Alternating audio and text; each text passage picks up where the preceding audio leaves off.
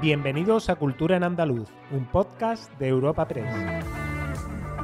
Os damos la bienvenida a una nueva entrega de Cultura en Andaluz, el podcast de Europa Press Andalucía en el que cada semana presentamos las novedades culturales más destacadas. Soy Esther Falero y al otro lado del micrófono tengo a Santi García. Bienvenido Santi. Muy buenas Esther, ¿qué temas vamos a tratar hoy? Nuestro podcast de esta semana comenzará con el Día Internacional del Libro, que este año está dedicado a Fernán Caballero, autora del año 2022, para continuar con los trabajos que el Instituto Andaluz de Patrimonio Histórico está desarrollando para salvaguardar el palio de la Virgen del Valle, la pieza más antigua que procesiona en Sevilla. Además, conoceremos las citas que Rosalía tiene en Andalucía cuya gira arranca en Almería, hablaremos de la 63 edición del concurso internacional de piano Premio Jaén de Piano y del disco solidario El Ombligo del Mundo. Y como cada año, este 23 de abril se celebra el Día del Libro, que en esta ocasión estará dedicado a la autora del año, Cecilia Boll de Faber, más conocida por el seudónimo masculino de Fernán Caballero. La Consejería de Cultura y Patrimonio Histórico la homenajea con un programa de actividades donde destacan la edición de tres publicaciones, dos exposiciones, unas jornadas dedicadas a la autora y pauseos literarios por el Cádiz y la Sevilla de la escritora. Tras la celebración del Día Internacional del Libro, Cecilia Boll de Faber protagonizará un amplio programa dedicado a difundir su vida y su su obra durante los meses de junio, octubre y noviembre, entre las ciudades de Cádiz y Sevilla. Precisamente será el Museo de Cádiz donde se inaugurará la gran exposición sobre Fernán Caballero en el mes de junio. Escuchamos a la consejera de Cultura y Patrimonio Histórico, Patricia del Pozo, que pone en valor la figura de Fernán Caballero. En 2022, a Cecilia Moldefaber, más conocida por el seudónimo masculino de Fernán Caballero, y según en palabras de la propia comisión del CAL, un eje clave de la historia literaria española del siglo XIX. Este ambicioso programa que presentamos del Centro Andaluz de las Letras aspira a traer a la modernidad Además, es la catedrática de literatura española y escritora Amelina Correa quien ha elaborado en esta edición el manifiesto a favor de la lectura, titulado Enciende una luz con el que hace un bello elogio a los libros que marcaron su vida o la vida de otras muchas mujeres, pero también nos anima a leer y abrir un libro en estos momentos de incertidumbre. Amelina Correa lee el final de este manifiesto. Por eso tú, que ahora atiendes mis palabras, abre un libro y bebe como si saciaras tu sed en una antigua fuente lee sus páginas y enciende una luz para intentar que el mundo sea un lugar un poco menos oscuro. Y en este mes de la literatura se celebran también numerosas ferias del libro en las distintas provincias andaluzas. Así la de Córdoba se desarrollará desde este viernes y hasta el 1 de mayo en el Boulevard del Gran Capitán, tras dos años de ausencia por el COVID. Acoge 47 casetas y más de 60 actividades. Y además de hablar en torno al papel de la mujer en el mundo editorial, se recordarán efemérides como son el centenario de la muerte de Marcel Proust, los 100 años del Ulises de James Joyce y el centenario del nacimiento de Carlos Castilla de del Pino. También el viernes comienza la Feria de Huelva, que permanecerá hasta el 2 de mayo en la Plaza de las Monjas y estará dedicada a la literatura fantástica, mientras la de la capital almeriense, que cumple 42 años, tendrá lugar entre el día 27 y el 2 de mayo en el Paseo de Almería, con una gran apuesta por la literatura infanto-juvenil y con el escritor Rey Loriga como pregonero. Estarán también José Ángel Mañas y Lucía Echavarría, así como Vicente Vallés de Freds o Eva Díaz. La de Málaga, por su parte, comenzará el 29 de abril y estará hasta el 8 de mayo en la Plaza de la Marina. Y cuando aún tenemos en nuestra retina la Semana Santa de este año tras más de dos de pandemia, el Instituto Andaluz del Patrimonio Histórico, el IAPH, está trabajando en el desarrollo de un procedimiento con el que salvaguardar el palio de la Virgen del Valle. Una labor científica con la que se está desvelando cómo se ejecutó originalmente este palio y en qué consistieron las sucesivas intervenciones realizadas a lo largo de los siglos XIX y XX. José Luis Gómez Villa, jefe del Centro de Intervención del IAPH, destaca que es una pieza de enorme importancia en el patrimonio textil de Andalucía y la más antigua que procesiona en Sevilla. El palio de la Virgen del Valle, que es una hermandad del Jueves Santo que procesiona en Sevilla, es una pieza eh, muy antigua del patrimonio textil bordado de Andalucía pues es la pieza, en el caso concreto de Sevilla, más antigua que procesiona y su origen está entre el siglo XVII una parte y otra en el siglo XVIII. Es una pieza que tiene una técnica de ejecución, el bordado de hojilla, una técnica muy difícil de conservar en el tiempo y fruto de ello había tenido numerosas intervenciones desde que se creó en el siglo XVII hasta el siglo XXI. Así, en el taller de tejidos del Instituto Andaluz del Patrimonio, un equipo de técnicos y científicos se afanan alrededor de esta pieza confeccionada con terciopelo rojo e hilos de plata.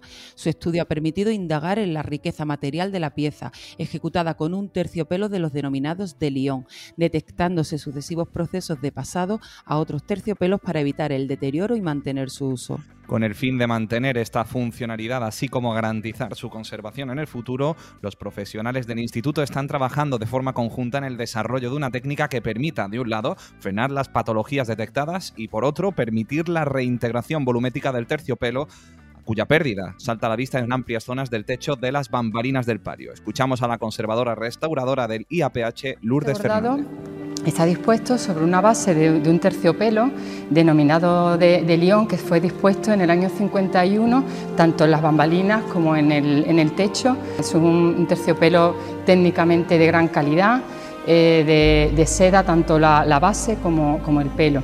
Entonces estamos hablando de, una gran riqueza técnica y material. Y cambiamos de asunto, ya que la cantante Rosalía ha elegido la ciudad de Almería para el arranque el próximo 6 de julio de su gira mundial Motomami World Tour. Después del concierto en el recinto ferial de conciertos de Almería, Rosalía actuará en Sevilla el 9 de julio, en Granada el día 12, en Fuengirola, en Málaga el 14 y en Valencia el 16 de julio. En total, la gira del artista catalana engloba 46 citas, entre las que se incluyen conciertos en el Within Center de Madrid y en el Palau Sant Jordi de Barcelona en julio, para continuar con una gira internacional que concluirá en Estados Unidos. Las entradas para el Motomami World Tour saldrán a la venta el viernes 22 de abril a las 10 de la mañana. El alcalde Ramón Fernández Pacheco destaca que la ciudad de Almería acogerá el inicio de una de las giras más esperadas. Almería sigue consolidándose como una de las grandes capitales culturales de nuestro país. Y el último ejemplo lo tenemos con el anuncio del inicio de gira, de la gira Motomami de Rosalía, que comenzará el 6 de julio en nuestra ciudad. Y es que Almería va a ser la primera de las 10 únicas ciudades en España, la primera de 16 países, en una gira que pasará después por México, Brasil, Argentina, Chile, Colombia, República Dominicana, Puerto Rico, Canadá, Estados Unidos, Portugal, Italia, Alemania, Países Bajos, Bélgica, Inglaterra, Francia, en fin, medio mundo. Y todo comenzará en Almería. Continuamos con música, ya que la 63 edición del concurso internacional de piano Premio Jaén de Piano se inaugura este mismo jueves con el concierto del pianista suizo Francesco Piemontesi a partir de las 8 de la tarde en el nuevo Teatro Infanta Leonor de Jaén. Interpretará distintas piezas de Schubert, Bach y Ferruccio Busoni. Con esta actuación volverán a sonar las teclas del premio Jaén, que para esta ocasión ha visto cómo se ha desbordado el número de inscritos, con casi un centenar procedentes de 26 países del mundo.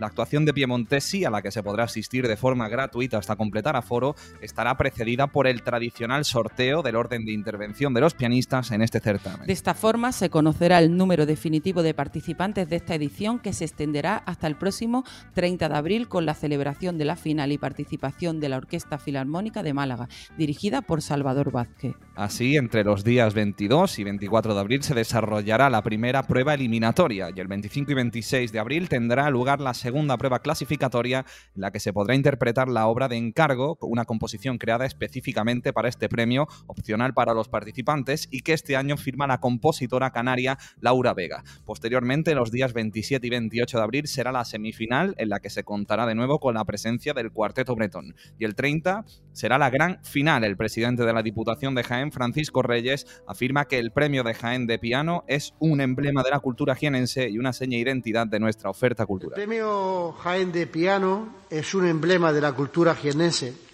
y sin duda una de las señas de identidad de nuestra oferta cultural.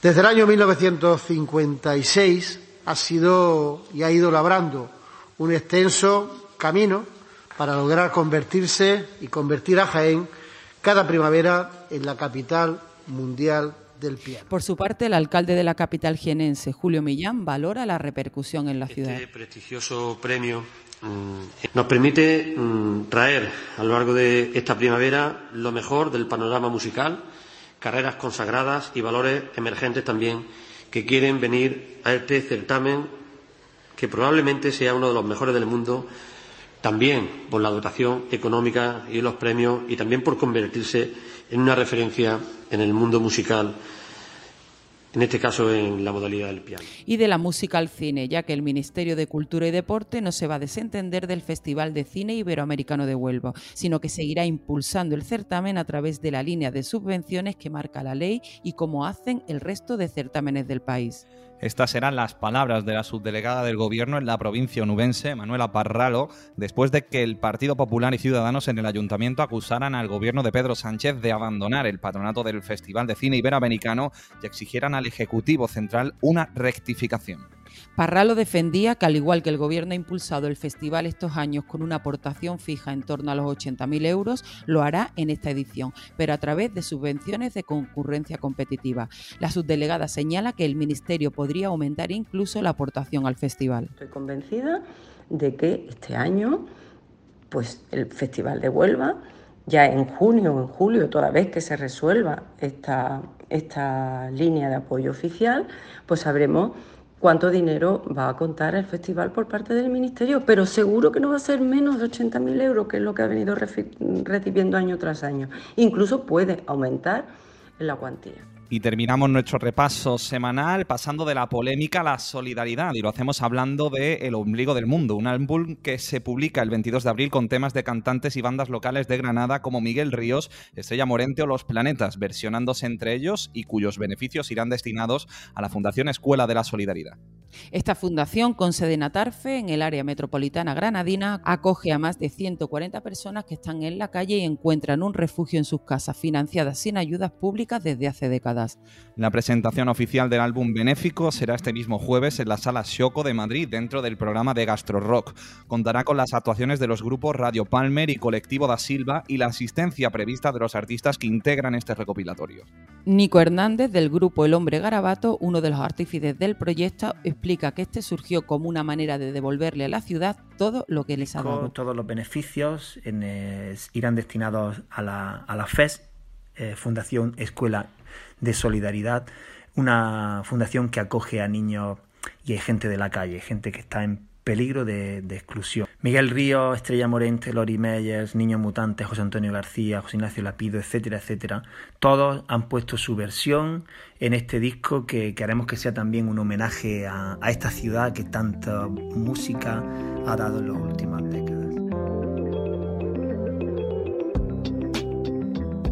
Agenda semanal de cultura en andaluz.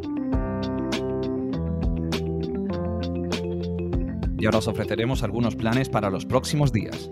Empezamos con una exposición del legado del artista malagueño Miguel de Molina que podrá visitarse en la finca municipal El Portón en el municipio de Laurín de la Torre desde el 27 de abril.